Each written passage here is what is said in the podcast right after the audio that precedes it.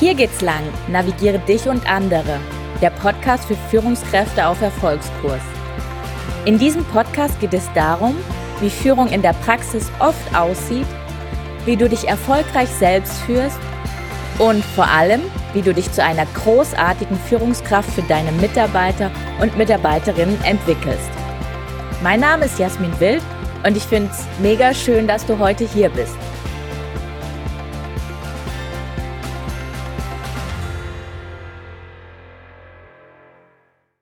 Ich habe mich in den letzten Wochen sehr, sehr intensiv und ausführlich mit vielen verschiedenen Führungskräften aus unterschiedlichen Branchen unterhalten.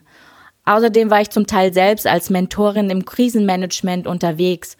Und was mir dabei aufgefallen ist, ist, dass Führungskräfte in der Krise natürlich sehr herausfordernde Aufgaben vor sich haben. Und die möchte ich gerne einmal mit dir teilen. Zum einen geht es darum, dass Führungskräfte den Betrieb in irgendeiner Art und Weise am Leben halten.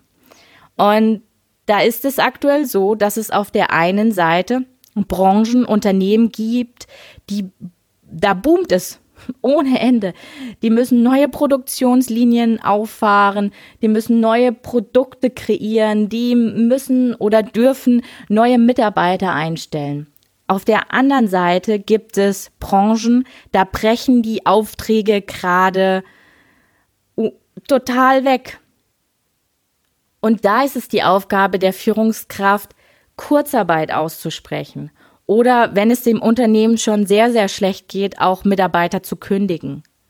Und gepaart ist das natürlich zum Teil auch mit einer sehr, sehr hohen Krankenquote. Und das ist natürlich aus Sicht des Mitarbeiters verständlich, weil er sehr, sehr große Ängste hat.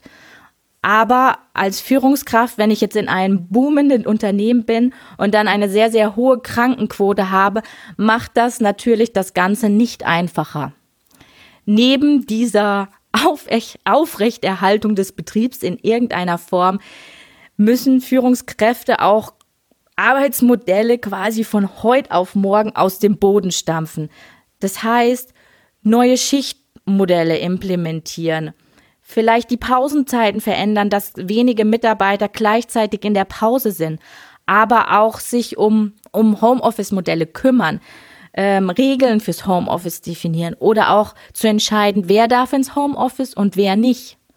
Und neben der Aufrechterhaltung des Betriebs und neben den neuen Arbeitsmodellen geht es natürlich auch darum, dass die Führungskräfte eine Fürsorgepflicht gegenüber ihren Mitarbeitern haben.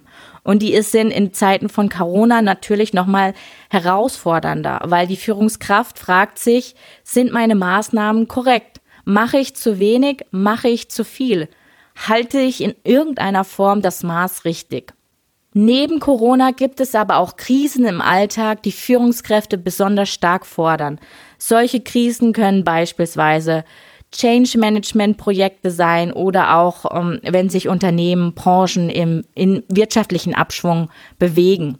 Und ich möchte dir heute in diesem Podcast sagen, wie du zukünftig das Wort Krise wortwörtlich nehmen kannst und daraus ableiten kannst, wie Führungskräfte Krisen meistern. In Zeiten von Corona, aber auch danach. In dem Wort Krise steckt schon die Lösung. Ich hoffe, ich kann dich damit in irgendeiner Form begeistern. Ich finde es selber mega, wenn ich mir denke, in Krise steckt die Lösung. Hä? Okay, aber was ich genau damit meine, erkläre ich dir jetzt. Und zwar, der erste Buchstabe im Wort Krise ist das K. Wir starten mit K wie Kommunikation. Und ich weiß, Kommunikation ist schon recht ausgelutscht. Aber wenn es wichtiger denn je ist, dann ist äh, richtig und gut zu kommunizieren in der Krise.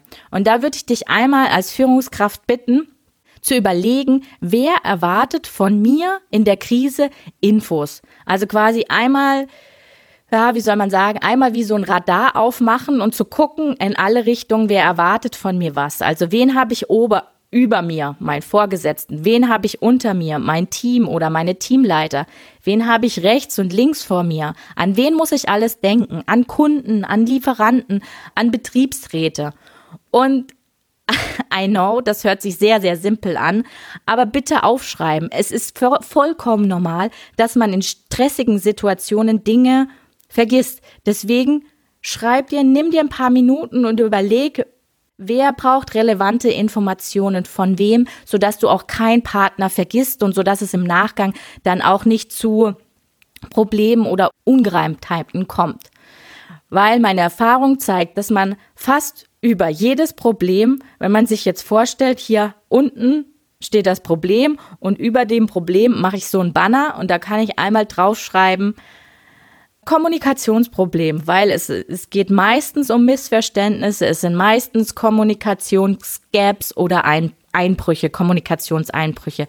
Deswegen fast jedes Problem ist ein Kommunikationsproblem. Deswegen Kommunikation ist super wichtig. Ich möchte dir ein Beispiel geben, wie du jetzt richtig kommunizieren kannst gegenüber einem einzelnen Mitarbeiter. Und da ist es so, dass Mitarbeiter in Zeiten von Krisen natürlich persönliche Ängste haben. Und was du da machen kannst, du könntest beispielsweise Sprechstunden für bestimmte Gruppen äh, definieren, zum Beispiel die Gruppe der Alleinerziehenden oder die Gruppe von, ähm, von Mitarbeitern, die Kinder haben oder Gruppe von Mitarbeiter, die äh, ihre Eltern zu pflegen haben, whatever. Aber dass du da wirklich Sprechzeiten, also bestimmte Uhrzeiten, Fenster blockst und dann in Einzelgesprächen dir die Ängste und Sorgen und Nöte von Mitarbeitern an, annimmst. Das ähm, schafft auf der Seite des Mitarbeiters natürlich einen Vertrauensbonus, dass ich wirklich für den Einzelnen da bin und mir da auch Zeit nehme. Wir beenden das erste K in Krise und gehen zu dem zweiten Buchstaben über in Krise und das ist das R. Und das R steht für Reflexion. Und bei Reflexion geht es in zwei Richtungen. Zum einen geht es um die Selbstreflexion und zum anderen geht es um die Reflexion im Team. Und da ist es so, dass du dich als Führungskraft tagtäglich fragen kannst, am Ende des Tages, was hätte ich heute noch besser machen können? Und Achtung, Achtung, Achtung. Es geht jetzt hier nicht darum, eine Abwertungsschleife zu machen und sagen, boah, das war scheiße, das war scheiße, das war scheiße. Nein, darum geht es nicht. Es geht einfach nur zu gucken, was hättest du heute besser machen können. Und das ist der eine Punkt. Und der andere Punkt ist auch, was war dein Erfolg des Tages? Was habe ich heute richtig gut gemacht? Ich habe vielleicht eine richtig gute E-Mail geschrieben oder ich hatte ein richtig gutes Mitarbeitergespräch oder ich habe den Kunden heute in irgendeiner Form glücklich gemacht. Und warum der Erfolg des Tages so essentiell ist, ist, weil das Gehirn guckt automatisch nach den negativen Sachen, die positiven gehen leider unter. Deswegen frage dich täglich, was hätte ich besser machen können und was war mein Erfolg des Tages? Das Ganze kannst du nicht nur für dich machen, sondern das kannst du auch mit deinem Team machen. Zum Beispiel frag dein Team, was hätten wir heute als Team besser machen können? Beispielsweise, wir hätten die Schichtübergabe besser machen können. Du kannst aber auch nicht nur das besser machen, sondern auch die Erfolge des Tages mit deinem Team feiern. Das heißt, äh, vielleicht habt ihr heute das Abarbeitungsziel geschafft oder was noch besser. Und ja, ich weiß, ihr denkt euch jetzt, okay, soll ich jetzt auch noch anfangen zu reflektieren? Dieser vermeintliche Zeitfresser, er pupt sich im Nachgang als Gamechanger, weil wenn du jeden Tag äh, dir überlegst, was ich am nächsten Tag besser machen kann und das dann umsetzt, ja, dann wirst du ja jeden Tag du und dein Team ein bisschen besser und das ist doch mega gut. Und somit schließen wir das, den zweiten Buchstaben, das R für Reflexion und gehen in den dritten Buchstaben über, das I. Und das I steht für innere Stärke. Und hier würde ich dich jetzt bitten, dir einmal wirklich fünf Minuten Zeit zu nehmen. Es sind auch nur fünf Minuten. Hol dir ein Blatt, hol dir einen Stift. Und überleg mal, wie viele Krisen du persönlich in deinem Leben hattest und wie du aus der Krise herausgekommen bist. Und hier bitte ich dich einmal die Stopptaste zu drücken und es aufzuschreiben. Stoppe hier. Jeder Mensch ist, ist schon durch so viele Krisen gegangen und jeder hat ähm, auch in irgendeiner Art und Weise diese Krise bewältigt. Und wichtig ist jetzt quasi, aus dem Unterbewusstsein ins Bewusstsein zu holen. Wie habe ich das denn eigentlich geschafft? Kann sein, beispielsweise bei mir durch meine Fähigkeit der positiven Grundeinstellung oder auch meine Lösungsorientierung oder bei anderen könnte es beispielsweise sein durch Analysefähigkeit, durch innere Ruhe und so weiter und so fort. Aber es ist so essentiell, einmal zu gucken, wie viele Krisen hatte ich in meinem Leben und wie habe ich die geschafft. Oder dann hast du quasi wie so einen Rucksack auf und da sind deine Bewältigungsstrategien drin. Und wenn du die weißt, dann weißt du auch, dass jede Krise, dass man aus jeder Krise erstmal rauskommt und nach jeder Krise auch gestärkt rauskommt, weil du ja dadurch auch was gelernt hast. Und dann sind natürlich Dinge, die du in einer krisenhaften Situation tun musst, äh, Leute, sich vor Leute zu stellen und Kurzarbeit auszusprechen oder sich vor Leute hinzustellen und zu sagen, wir müssen jetzt die nächsten acht Wochen zwei Stunden mehr jeden Tag arbeiten oder, oder, oder. Das hilft dir ungemein, wenn du dir da deine inneren Stärken vor, äh, vor deine Augen hältst. Und ich möchte hier nochmal auf ein Zitat vom Dalai Lama eingehen. Das Zitat ist mega geil. Das heißt, die schwierigste Zeit unseres Lebens ist die beste Zeit, innere Stärke zu entwickeln. Ja, und wenn du deinen Fokus in der Krise quasi darauf lernst, dass du, also dein Fokus aufs Lernen äh, setzt, dass du da, da so viel für dich mitnehmen kannst, ja, wie geil ist denn dann eine Krise? Das S. Wir starten mit dem S. Und das S steht für Sicherheit. Gerade in schwierigen Zeiten sehnen sich Menschen, sehnen sich Mitarbeiter nach Führungskräften, die Orientierung und Sicherheit vermitteln. Und ein, ein ganz, ganz wichtiges Gefühl, was Führungskräfte vermitteln sollten, ist Sicherheit. Und wie, wie, wie schaffe ich das jetzt als Führungskraft? Und da ist es so, dass du das durch Kommunikation schaffst. Worte wie Ich bin für dich da, wenn du mal reden willst. Lass uns mal um die Logistikhallen laufen. Lass uns mal durch die Produktion laufen. Lass uns mal ähm, rausgehen und einen Spaziergang machen. Ich bin für dich da, wenn du reden willst. Ich weiß, wie schwierig die Situation gerade ist, aber ich bin für dich da. Das sind Worte, die fühlen sich einfach so, so wertschätzend an, weil auch der Mitarbeiter weiß, was für einen enormen Druck die Führungskraft hat. Und wenn die Führungskraft sich jetzt explizit mal zehn Minuten für einen Mitarbeiter nimmt, was ist das denn für eine mega Wertschätzung? Genau. Und der zweite Punkt ist, dass man auch Informationen zur Verfügung stellt. Ähm, Infografiken, Anweisungen. Jetzt äh, am Beispiel der Corona-Krise ist es einfach, dass man Informationen vom Robert Koch Institut aushängt. Und hier auch nochmal bitte Achtung, es bringt fast gar nichts. Also das habe ich in ganz vielen Unternehmen erlebt. Es bringt eigentlich einfach fast gar nichts, wenn man nur etwas aufhängt an ein Board dass äh, die Magie des Boards passiert quasi dann, wenn ich das Board anmoderiere. Heißt, ich nehme mir fünf bis zehn Minuten am Tag und stelle da vielleicht die neuesten Infografiken, die neuesten Entwicklungen dar. Aber hole zum einen die Mitarbeiter zum Board und moderiere mit dem Board. Weil ansonsten ist es irgendeine Information, die irgendwo rumhängt, die irgendjemand ausgedruckt hat und die nicht, mh, mm, nicht wirklich wahrgenommen wird. Der dritte Punkt bei Sicherheit ist, achte bitte auf dich und, dein, und deine Haltung.